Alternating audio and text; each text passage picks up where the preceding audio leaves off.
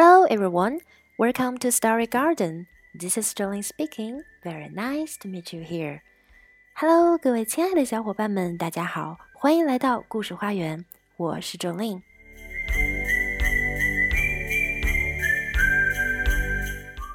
今天是平安夜，一年一度的圣诞节又要到了，每个孩子都在期待着圣诞老人能够送来礼物。今天和大家分享的绘本也和圣诞相关。Is that you, Santa？讲的是一个小男孩在平安夜等待圣诞老人的故事。他想象着各种圣诞老人来到家里的场景，但都不是。妈妈告诉他。如果你不上床睡觉，圣诞老人就不会来了。于是他闭上眼睛，等啊等。OK so now let's begin to read the story.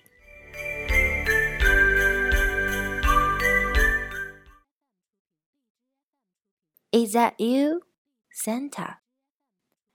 It's Christmas Eve. The tree is trimmed.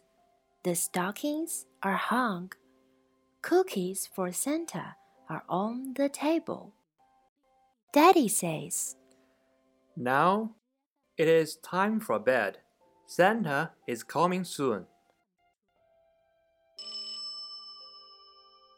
Ring a ding ding. I heard bell.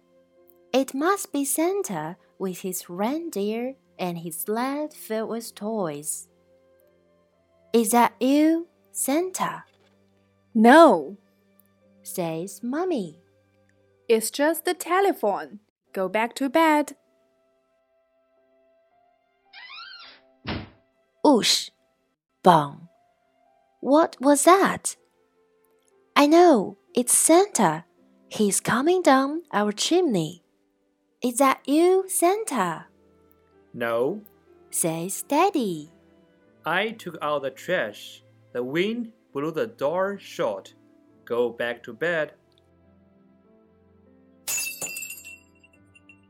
Crack, crash. Hear that? It must be Santa. Santa is putting the big present under the tree. And he broke some of the balls. Is that you, Santa? No, says Mummy. It's the cat. She was under the tree. She broke some balls. Go back to bed.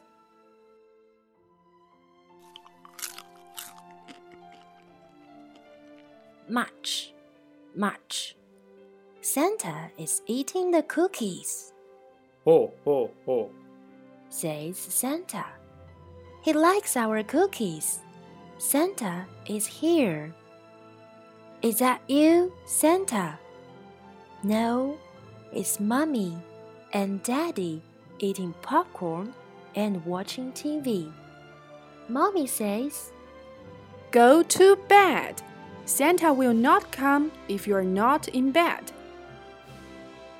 I go to bed. I wait and wait, but no Santa. I'm getting sleepy. My eyes are closing. Santa, where are you? Look at all the presents. Santa did come. But I did not hear Santa. How did he do that?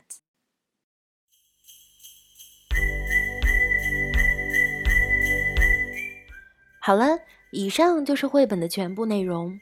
让我们一起保护孩子对圣诞老人的幻想，细心的守护这个秘密，直到他长大，自己发现其中的奥秘。